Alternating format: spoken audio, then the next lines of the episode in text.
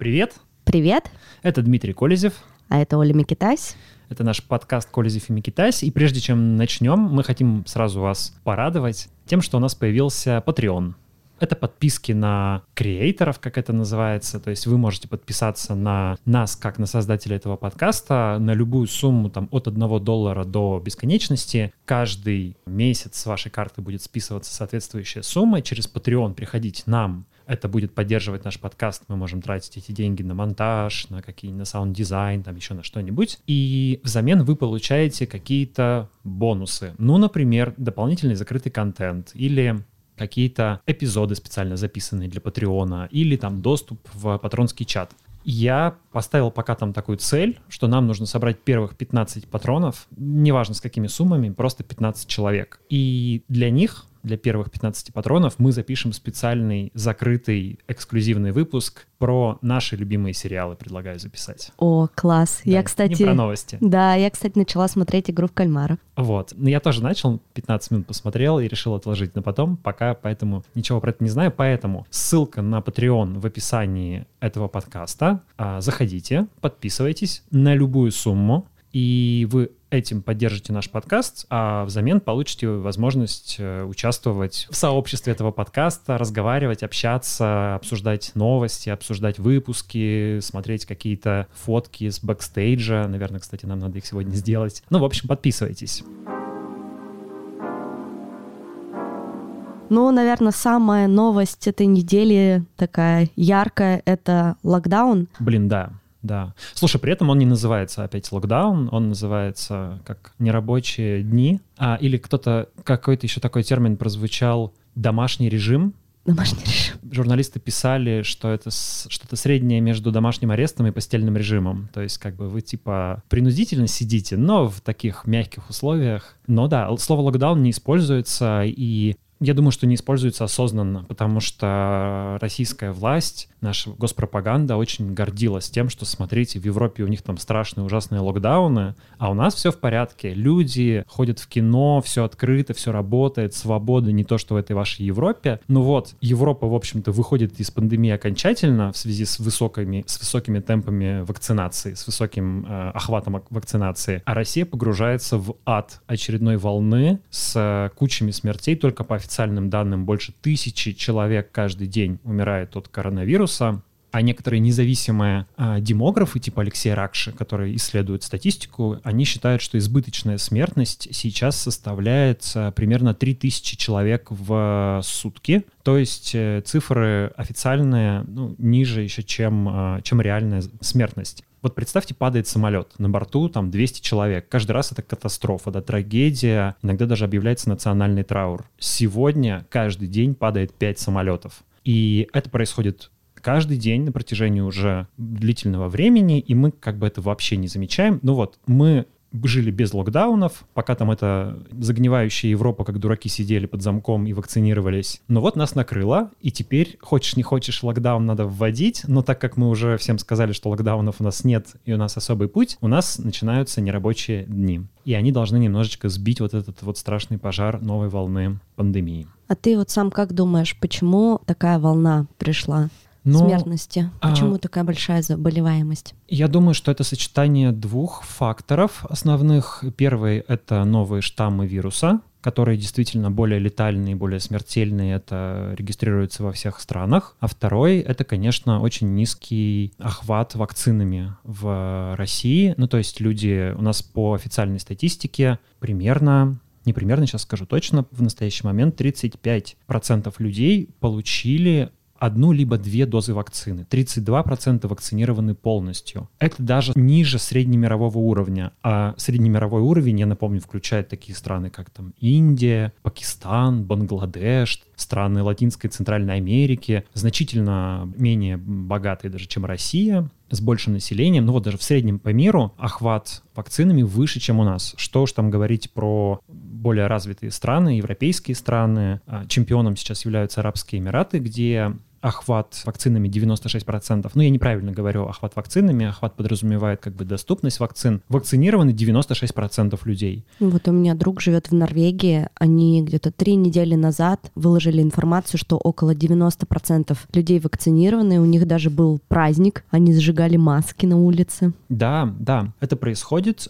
Куба 86%, ну, на Кубе довольно сильное здравоохранение. А Чили 83%, Канада 77%, Франция 75%, Бразилия 73%, Великобритания 72%, ну и вот Россия 30%. 5. А для тех, кто любит сравнивать Россию с Украиной там, или с другими, ну, Украине еще хуже. Но давайте сравнивать себя с э, теми странами, где все лучше. И тут все не очень хорошо, конечно, у России. Хотя российские власти собирались к началу осени достигнуть 60% вакцинации. И то, что вакцинация в России провалена, в общем, теперь уже признают все, даже официальные власти. Ну, я знаю, что ты вакцинирован уже да. давно. Да, и не раз. А, я поставил себе, как только появилась возможность, э, спутник, и некоторое время назад ревакцинировался спутником Light. А ты не вакцинировалась. Да, знак я, свыше. я не вакцинирована, но я сама лично думаю, что я не верю в вакцинацию. Почему? У меня вообще нет какого-то э, доверия да, вот мы когда с тобой стали новости записывать, я тебе сказала, что я просто в шоке от того, что в мире происходит. И в частности от того, что происходит в России. И, наверное, вот это вот все ну, в моем поле где-то так или иначе витало, и у меня нет доверия к тому, что я поставлю хорошую вакцину. Вокруг меня постоянно какие-то истории возникают от знакомых и незнакомых врачей о том, что никто не вакцинируется из э, даже красной зоны, что кто-то покупает себе специальные эти QR-коды, несмотря на то, что они работают в больницах. И все это ну, то есть не вселяет мне уверенности, что я хочу поставить себе прививку. Ну и плюс я еще придерживаюсь той позиции, если бы у меня был выбор, поставить, например, Модерну или Pfizer или Спутник, а не так, что ты ставишь только Спутник, но, знаете, Спутник действует вот в этих там нескольких странах, а в остальных ваш, э, странах ваша прививка недействительна. И ты такой думаешь, а почему? А почему она нигде не признана? А как? Ну, понятно, что, скорее всего, она не признана, потому что это какая-то политическая все-таки история тоже. Это больше даже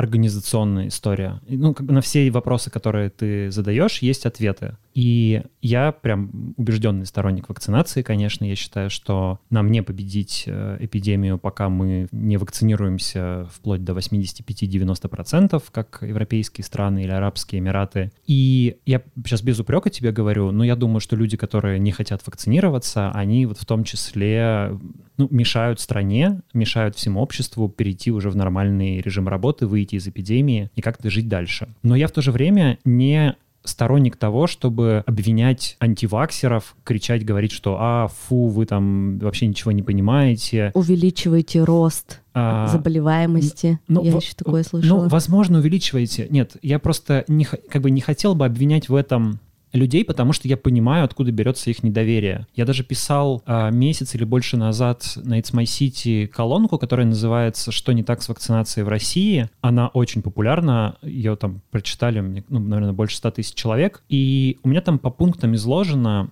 Почему, как мне кажется, в России такой низкий процент людей решили добровольно поставить вакцину и в то время как в мире люди надеются получить прививку, надеются как бы освободиться от этого риска заболеть коронавирусом, в России люди умудряются мошенничать, чтобы купить QR-код поддельный или поддельный сертификат у вакцинации. И там много пунктов, но среди них, например, а, действительно то, что в России недоступны иностранные вакцины. Это, очевидно, некое политическое решение российской власти, а может быть, отчасти экономическое решение, может быть, политическое, но это породило недоверие к российским вакцинам. Если бы российская власть, наверное, сказала, вакцинируйтесь чем угодно. Вот вам бесплатный спутник, а вот вам Модерна за 5000 рублей. А, я думаю, что довольно большое количество людей бы вакцинировалось бесплатным спутником, просто потому что, ну, как бы есть выбор, никто тебя ни в чем не ограничивает, вакцинируйся чем хочешь, бесплатно проще, чем платное. Те, кто не доверяют и считают, что спутник — это... Есть такое словечко в соцсетях, знаешь, путинский шмурдяк.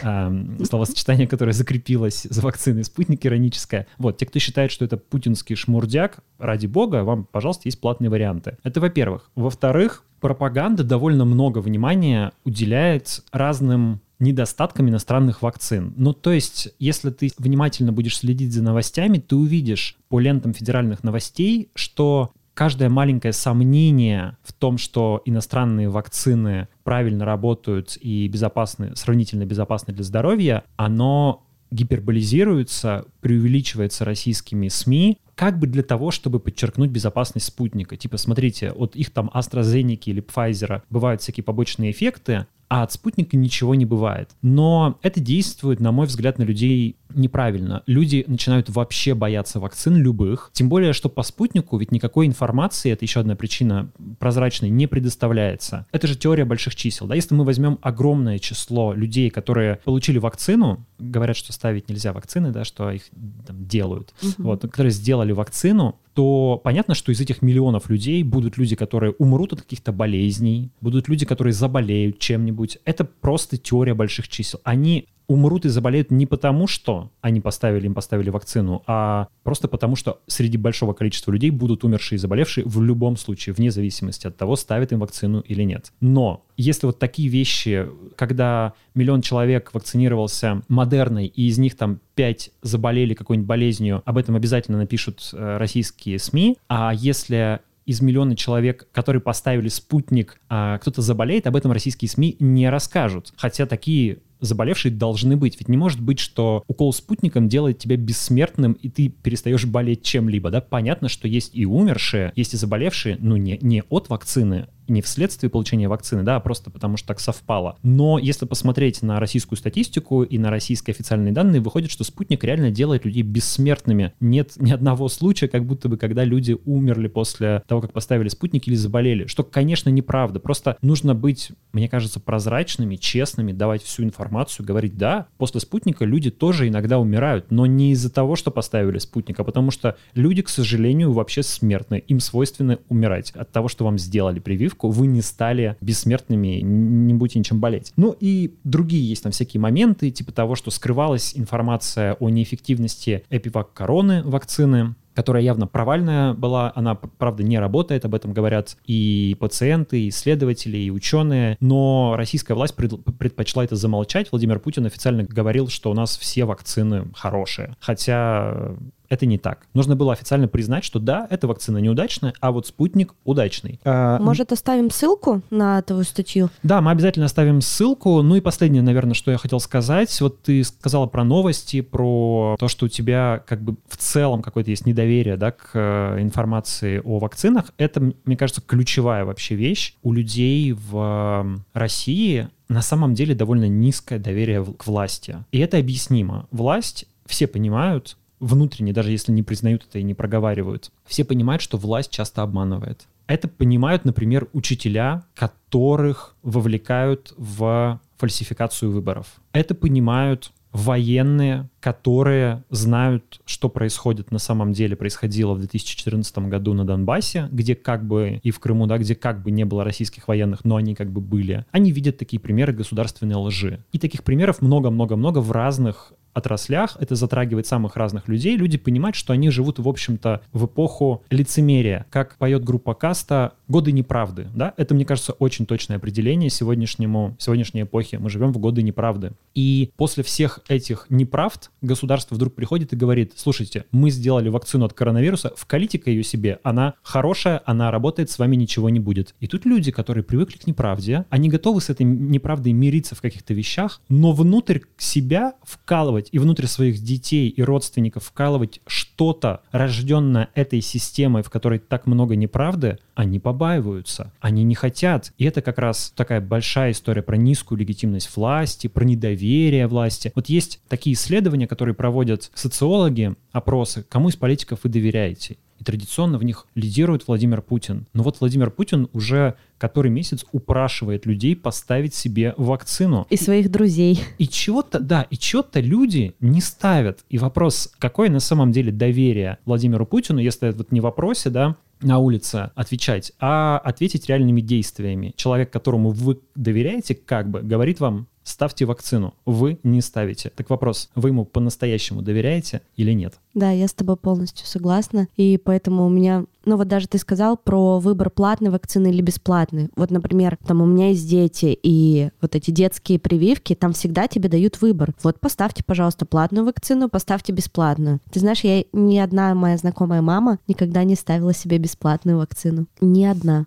То есть всегда выбирали какую-то платную прививку, нежели бесплатную опять же, про доверие, да, что мы больше доверяем каким-то западным вакцинам, западным продуктам. Это же даже продуктов тоже касается. Конечно. Западным всему, западным автомобилям, западным, да, да, да, да, да. да.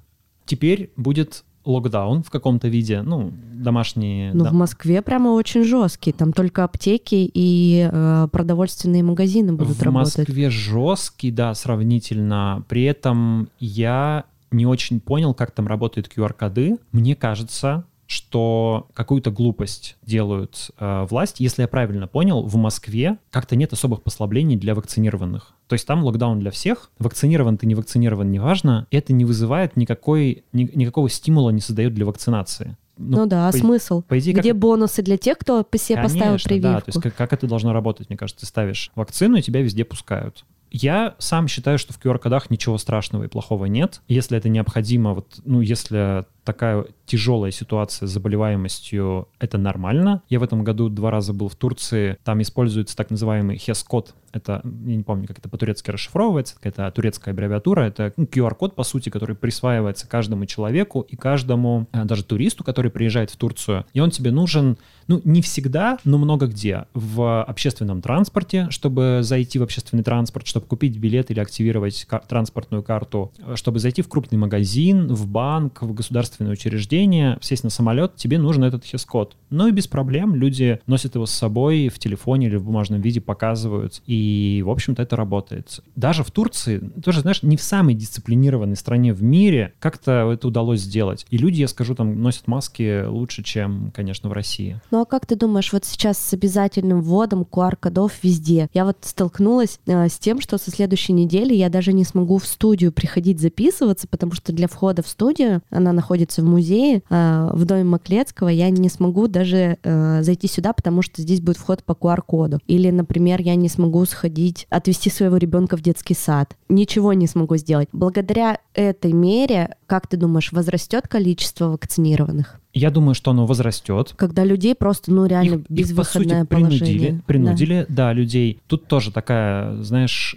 двоякая позиция российской власти, как мне кажется, потому что Владимир Путин много раз говорил, что он против обязательной вакцинации. С ним, наверное, можно согласиться в этом. Мне лично тоже не нравятся прям слова «обязательная вакцинация». Мне вообще не нравится, когда людей к чему-то принуждают. Мне хочется, чтобы люди сами делали свой свободный выбор. Но если бы российская власть была в этом последовательна, то окей, вы сделали такой выбор, значит, что люди могут не вакцинироваться. Но ведь это опять лицемерие и лукавство. Президент говорит, что у нас нет принудительной вакцинации, но регионы будут решать сами. И регионы как бы все один за другим решают, что все-таки у нас, по сути, де-факто принудительная вакцинация для большей части населения будет опять же, верховная власть снимает с себя ответственность, перекладывает ее на губернаторов. Президент не хочет принимать непопулярные решения, он хочет принимать решения популярные, чтобы с его рейтингом ничего не случалось. А все плохое должны делать там другие подчиненные, правительства, губернаторы, репрессивные законы должна принимать Госдума, а не президент их вносить. Ну, опять же, получается, что как-то люди не понимают. Им вроде сказали, что принудительной вакцинации нет, а на региональном уровне она есть. Уж сказали бы, ладно, ребята, принудительная вакцинация вакцинация. Извините, все, идете, вакцинируйтесь. Я думаю, что это тяжелое решение, реально очень непопулярное, но, наверное, необходимое, и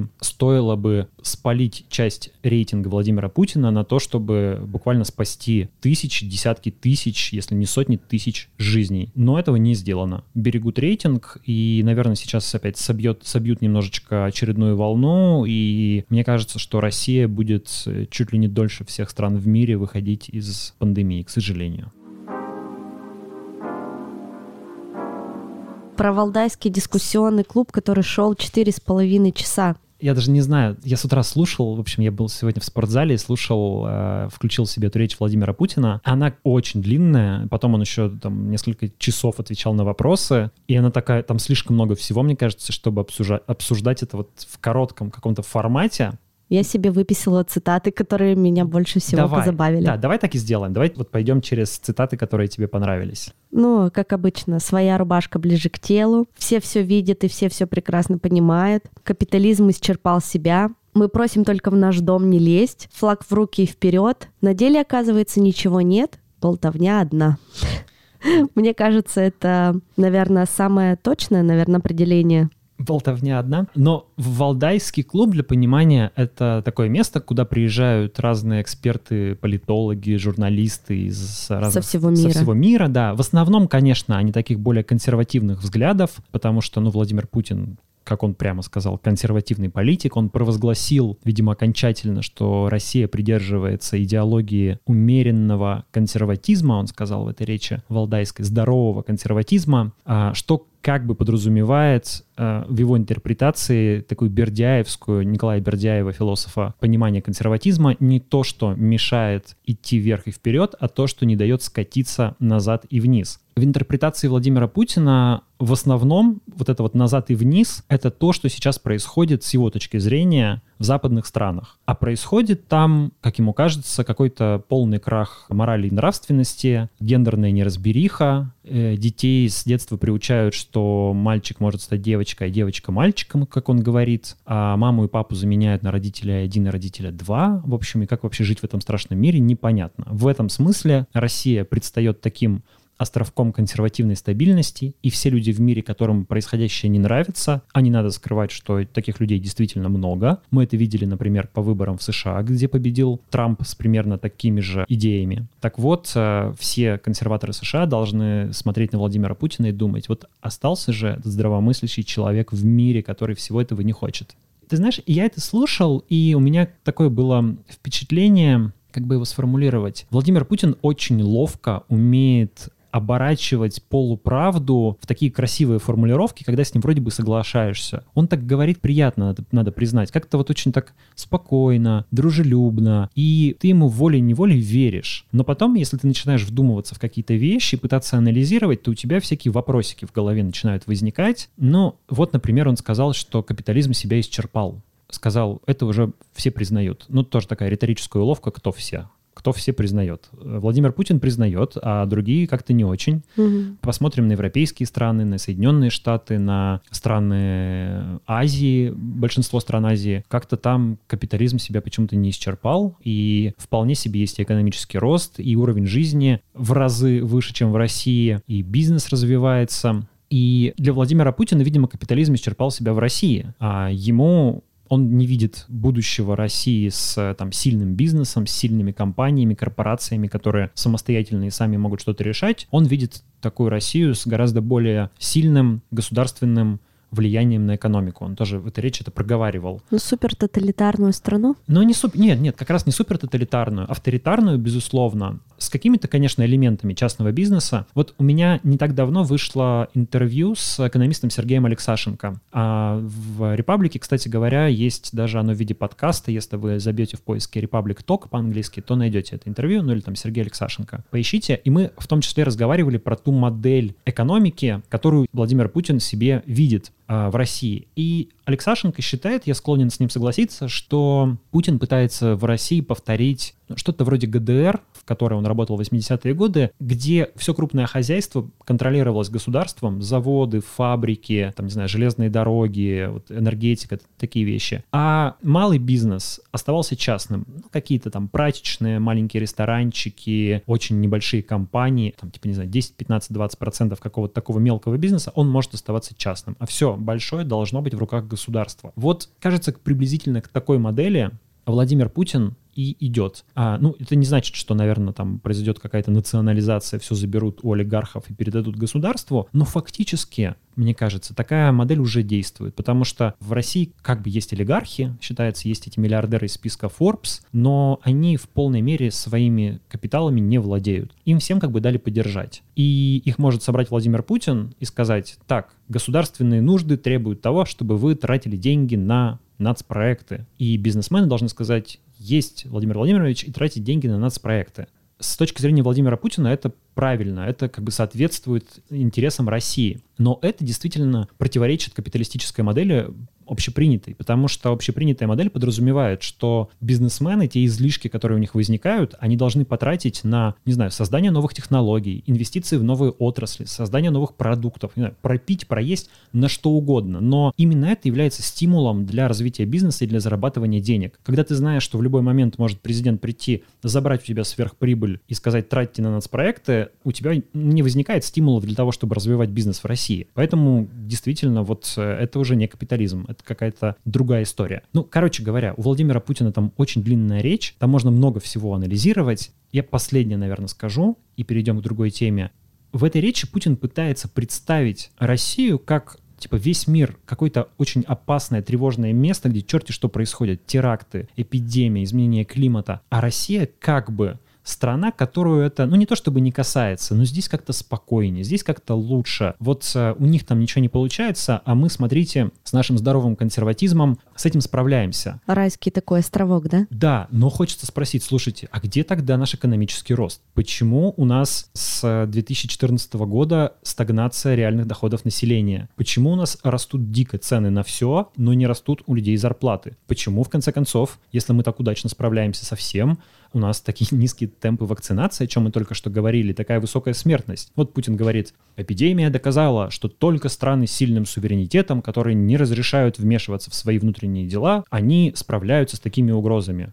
А, нет. Посмотрите, рядом Евросоюз, который, где как раз страны отдали часть своего суверенитета наверх, а, ну, как бы в наднациональную надстройку Евросоюза, и они справились с пандемией, судя по цифрам вакцинации, по количеству смертей, по больничным койкам и так далее, лучше, чем Россия, которая никого не пускает к себе, не согласна, чтобы хоть какое-то вмешательство в ее дела случалось, чтобы нужно было исполнять решение Европейского суда и так далее. И при этом у нас катастрофа с коронавирусом. Справились мы в реальности похуже. Короче говоря, кому интересно, речь Владимира Путина на Валдае вообще три с половиной часа чистого удовольствия или четыре с половиной часа чистого удовольствия. Вперед!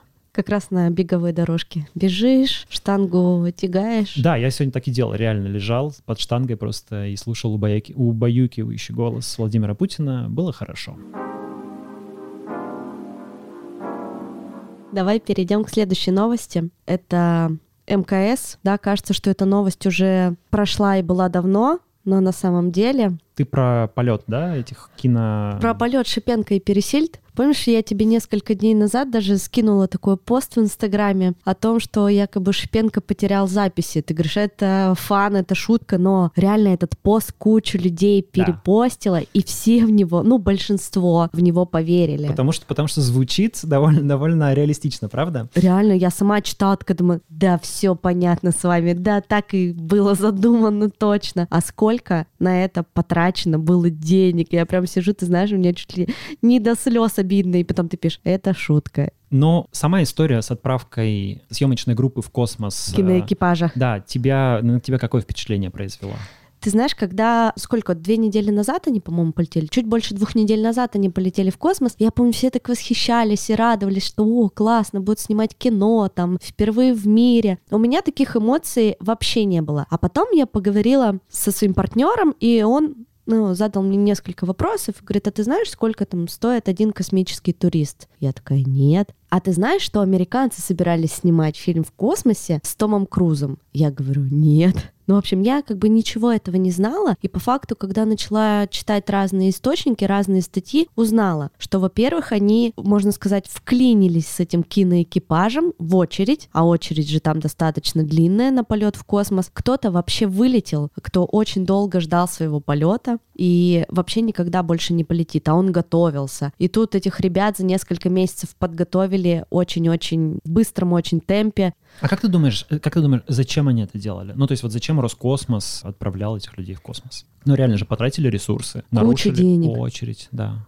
Но первое, что у меня возникло, когда я услышала про э, то, что американцы собирались снимать кино, что они хотят утереть опять нос Америки и сказать, что «а вот нет, мы первые, мы первые». Все-таки в быстром-быстром темпе вклинили эту очередь и отправили их. Да, мне кажется, ты абсолютно права. Нет, мне, мне, это реально, э, я думаю, что это и есть истинная мотивация мы же некогда великая космическая держава, которая первым запустила человека в космос, но потом вот это вот знаменитое Юра, мы все просрали, все деградировало, деградировало, и в последнее время было много неудачных запусков, не было новых космических аппаратов каких-то прорывных, и каждый запуск э, Илона Маска с таким немножечко с восхищением, ревностью и злостью воспринимается из России, потому что мы понимаем, что прямо сейчас Соединенные Штаты с их частным, кстати говоря, бизнесом к вопросу об исчерпавшем себя капитализме рвут вперед, а мы продолжаем топтаться на месте. Но Россия, российские начальники, они, в общем-то, умеют в пиар, что называется. И мне кажется, что запустить съемочную группу в космос — это просто дешевый способ, очень дешевый по сравнению с постройкой нового космического корабля или постройкой нового космодрома. Дешевый способ показать, что мы в космосе еще ого-го. То есть это такая, ну, такая пена, пыль в глаза. Про это напишет куча мировых СМИ, ну и российских СМИ, естественно. У людей есть возможность сказать, мы опять первые в космосе. Смотрите, что-то мы сделали первые в космосе, мы молодцы. Но это ничего не стоило Роскосмосу, это не требовало особых компетенций. Это обычный рядовой запуск обычных космонавтов на МКС, просто двое этих космонавтов были в данном случае членами съемочной группы. Но это вот исключительно поддержать национальную гордость и поддержать веру в то, что Роскосмос еще ого-го. Понятно, что Дмитрий Рогозин, глава Роскосмоса, там лично выступает продюсером фильма, в общем, и для него это такая, ну, видимо, возможность продемонстрировать, доказать свою нужность и так далее. По поводу потерянных записей. Это же была новость издания «Панорама». Ты знаешь что-нибудь про издание «Панорама»? Нет. Это клевая штука. Есть такой сайт, он юмористический, сатирический сайт. Он придумывает фейковые новости. Шуточные, но они настолько похожи на настоящие, что многие люди воспринимают их как реальные и перепечатывают. На этом окарались уже многие СМИ, телеведущие, даже Владимир Соловьев много раз цитировал панораму, там, не знаю, возмущался, кричал, призывал всех расстрелять, потом выяснялось, что это выдуманная новость. Я открыл сейчас сайт Панорамы. Давай я тебе зачитаю несколько заголовков, просто чтобы ты понимала. Давай. Понимала. А, новым ведущим «Что, где, когда» станет Даня Милохин. А Путин объявил 2022 год годом прав человека в России. Как бы не смешно, но похоже на правду, в общем, да?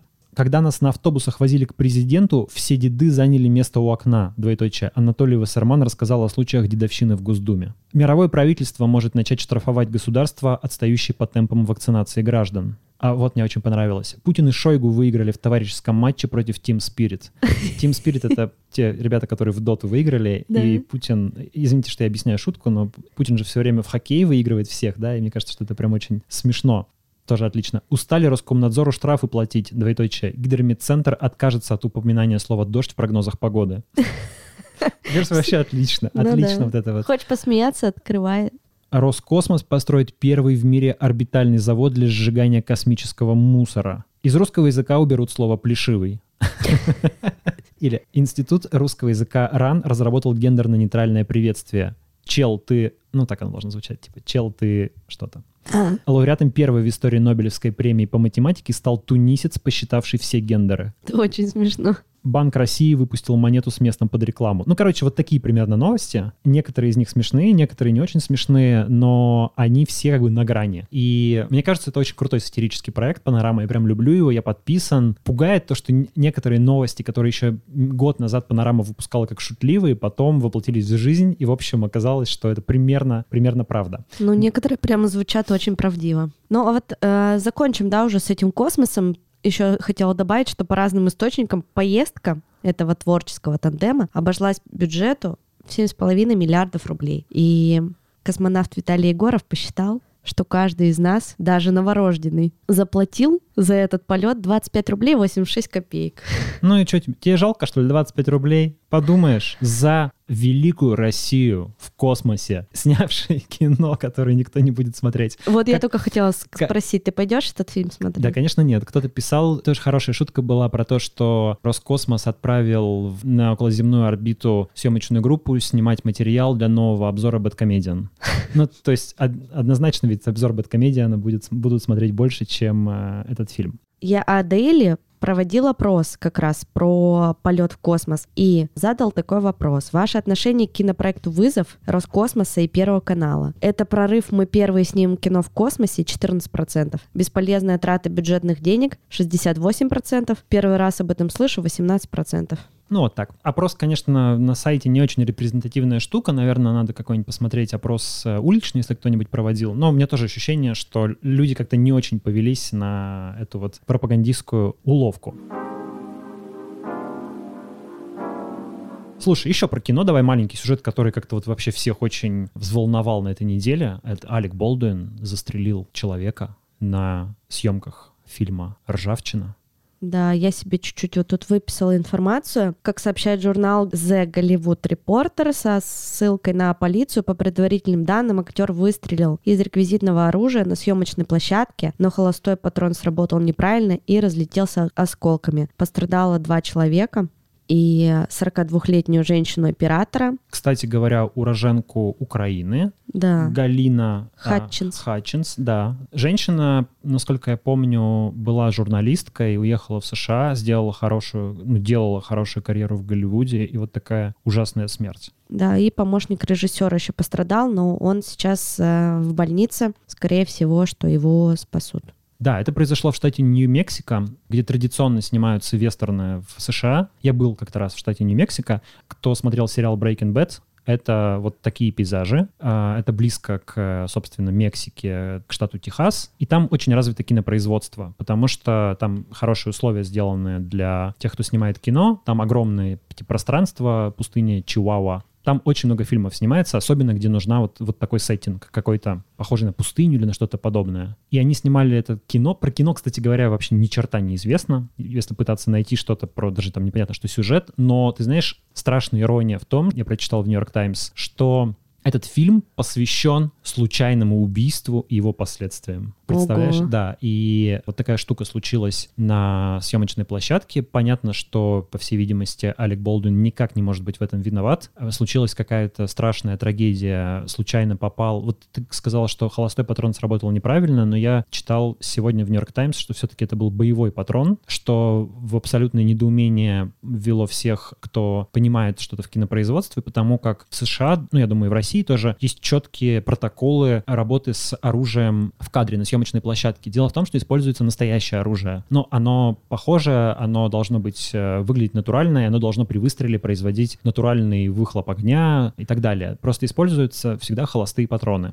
Присутствие боевых патронов на площадке запрещено, чтобы случайно не случилось того, чего случилось. У них там было три пистолета. Болдуин взял один из них, когда ему помощник режиссера отдавал этот пистолет, он произнес фразу «cold gun». Это протокольная фраза, которая обозначает, что оружие холостое, что в нем нет боевых патронов. Болдуин взял, в общем, и выстрелил. И теперь шериф округа Санта-Фе, Санта-Фе — это столица Нью-Мексико, ведет расследование, пытается понять, что произошло. И одна из версий заключается в том, что случилась какая-то неразбериха связанная с нехваткой персонала на площадке. Потому что за несколько дней до этого инцидента стало известно, что часть сотрудников съемочной группы объявила забастовку и покинула площадку из-за того, что они были недовольны условиями их труда. Может быть, ну, мы пытаемся найти какие-то всегда рациональные объяснения таким ужасным случаям. Может быть, просто вот не доглядели из-за того, что не хватало людей. Но в то же время иногда трагедии случаются просто по ужасному стечению обстоятельств. Вовсе не значит, что есть какой-то, какая-то причина. Хотя, а, наверное, теперь будут какие-нибудь пересматриваться протоколы, может быть, запретят вообще использование боевого оружия даже с холостыми патронами на съемочных площадках. Но это, конечно, такая ужасная история персонально для Болдуина и для Голливуда в целом. Да, я вот даже подумала, а что будет за этот Болдуин, например, ну вот в Америке? Да, я думаю, ничего. Но ведь он никак в этом не виноват. Он не отвечал за это. Ему дали пистолет, сказали, стреляй в камеру. Он выстрелил, и погиб человек. Это ужасная личная трагедия, мне кажется. Вчера СМИ публиковали кадры его рыдающим на съемочной площадке. Ты убил человека, это ужасно. Ну, то есть тебе жить с этим теперь. Но юридической ответственности, как мне кажется, здесь нет. Тем более ему сказали, это есть в официальных показаниях, что оружие содержит холостые патроны. Угу. О, вот такая история. Перейдем тогда к следующей новости. Про Дудя хотели поговорить, да? Да, я сама смотрю канал Юрия Дудя уже больше, наверное, года, наверное, около двух лет. И эта новость про штраф, она же очень давно витала в воздухе, что... Ну, шло, шло судебное разбирательство. Да, сначала на него весны, сначала да. пожаловались на него. Это Лига безопасного интернета, которую возглавляет дочка Елены Мизулиной, Екатерина Мизулина. Опять Мизулины. Опять Мизулины, да, династия. Вот. Они пожаловались, э, было расследование, теперь дошло до суда, и штраф 100 тысяч рублей. Ну, ты сам смотришь канал Юрия Дудя? Иногда. Я смотрю, и всегда там выпадает заставка о том, что наркотики это зло, и не употребляйте наркотики. Юра сам все время это во время интервью проговаривает. Но для меня это максимально странно. Понятно? Ты, ты имеешь в виду штраф? Да, штраф, назначение штрафа. Ну, что они в интервью Иванга и Моргенштерна углядели призыв к тому, чтобы э, люди употребляли наркотики. Я поняла это так. Но там везде были предупреждения. Я пересмотрела эти интервью, и в интервью Ивангая... Ты смотрел его? Там очень много Отрыв, было... Отрывками. Вот, там очень много было даже пропущенных кусочков. Которые они вырезали из-за... Да. Ну, я не знаю, из-за наркотиков или потому, что Иван Гай нес какую-то чушь. Там же был скандал, помнишь, когда Иван Гай потом сказал, что его сильно отредактировали, типа это все по политическим каким-то соображениям случилось, и Дудь даже вынужден был комментировать, выкладывать полную версию, где выяснилось, что Иван Гай просто с трудом связывает слова в, может быть, дело в наркотиках, не знаю. Зачем они его позвали? Вот, слушай, поп- ну, штраф на самом деле довольно, вроде бы мелкая вещь. 100 тысяч рублей, наверное, для Юрия Дудя не катастрофа. Ну да. Но мне кажется, что это может быть началом довольно опасного для российских видеоблогеров явления. Во-первых, это Лига безопасного интернета Екатерины Мизулиной сказала, что написала заявление еще по, двух, по двумстам случаям пропаганды наркотиков в интернете различными видеоблогерами. То есть Да. мы в ближайшее время можем увидеть такую целую волну подобных дел. Во-вторых, у нас есть... э, это административная статья, которая подразумевает штраф. У нас есть еще довольно тяжелая уголовная статья, она как бы должна применяться к тем, кто продает наркотики в интернете, ну, вот ко всем этим магазинам в Даркнете, но сильно теоретически, при большом желании, ее можно применить и к тем, кто как бы пропагандирует наркотики, ну, сказать, что вот Юрий Дудь занимался пропагандой, вот, пожалуйста, уголовная статья. Учитывая позиции наших судов, наших правоохранительных органов, скажут где-то там ФСБ в администрации президента, что так надо сделать, значит, будут уголовные дела. Это довольно опасно. И мне представляется, что это надо рассматривать в векторе разговора про закрытие YouTube в России. Я думаю, что к этому постепенно дело идет. Наверное, рано или поздно это, к сожалению, случится. Вот сошлюсь еще на одно интервью, которое мы недавно делали. Мы разговаривали с Юрием Сапрыкиным, бывшим главным редактором журнала «Афиша». Он хорошо довольно разбирается в медиа. У него как раз есть версия, что YouTube закроют не за какие-то политические, ну, якобы не за какие-то политические вещи, то есть не из-за каналов Навального, а из-за вот чего-то такого благообразного. Борьба с наркотиками, например, да, то есть вот сейчас, представляешь, будет этих 200 дел, по всем э, СМИ будут каждый день рассказывать, ну, по всем государственным СМИ о том, что YouTube полон пропаганды наркотиков. Будут э, показывать сюжеты по вестям недели, как 15-летний мальчик посмотрел YouTube, э, вколол себе 5 кубов героина и умер, у него выпали глаза. Ну, что-нибудь такое. Это будет по всем каналам, людей будут просто накачивать тем, что YouTube — это наркотики, YouTube — это наркотики, YouTube — это опасность для ваших детей, а потом Госдума скажет, мы больше не можем с этим мириться, надо закрывать YouTube. Ну, то есть как-то, как мне кажется, как-то вот так это будет. И еще один сюжет, на который я обратил внимание в связи вот с этой же историей, это публикация в таком издании, оно называется Newsfront. Это издание, если я правильно помню, связанное с э, Евгением Пригожиным, таким одиозным предпринимателем, близким к Владимиру Путину.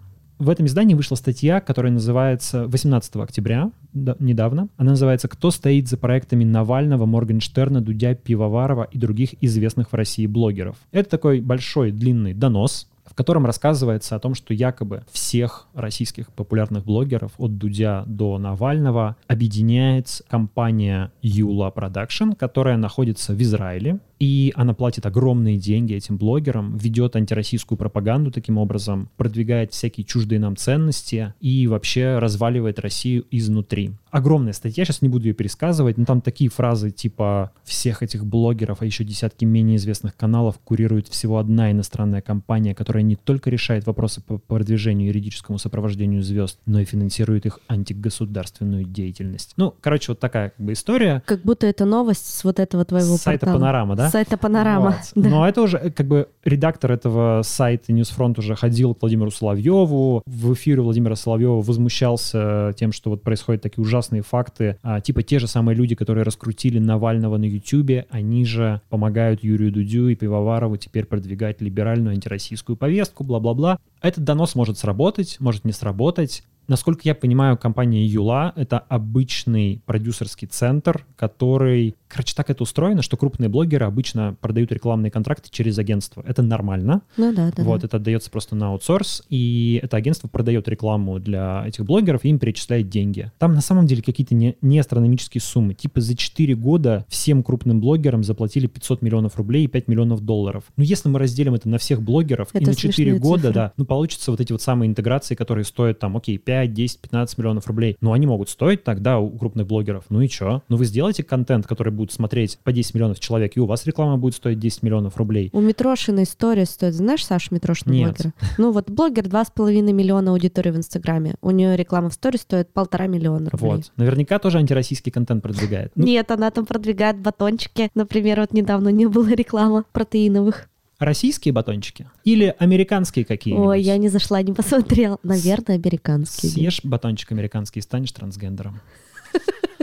Так вот, я к чему говорю, что, в общем, в, в контексте всего этого разговора про закрытие Ютуба, про иноагентов особенно, в общем-то, вполне реалистичный сценарий, что уже буквально через месяц-другой придут и за всеми этими блогерами. С одной стороны начнут закрывать YouTube, с другой стороны начнут объявлять их иностранными агентами. И что, как ты думаешь, если закроют YouTube, что они будут делать? Какой-то Рутюб возникнет? Ну вот у нас недавно, у нас есть Рутюб, во-первых, Газпром Медиа пытается там его перезапустить, не очень хорошо у них получается, мягко говоря, но у нас еще есть ВКонтакте, который недавно перезапустил видеохостинг, теперь его позиционируют как видеохостинг номер один в России и зовет к себе всех видеоблогеров. У нас есть Яндекс.Дзен, который активно тоже развивает видео, там неплохо работают алгоритмы, я сам туда выкладываю в том числе свои ролики, дублирую их помимо YouTube. Так что у нас есть минимум три площадки, куда в случае закрытия YouTube, пожалуйста, могут прийти все желающие. Естественно, там будет другой контроль со стороны государства. Если, чтобы удалить что-нибудь на YouTube, государству нужно там всяческие прыжки и ужимки осуществлять, то с ВКонтакте будет достаточно, думаю, одного звонка для того, чтобы там удалить ненужный видеоролик, заблокировать неприятный канал, где не очень любят Владимира Путина или что-нибудь такое. А для российского потребителя, я думаю, что все это, конечно, скажется на качестве контента, скажется на разнообразии этого контента, потому что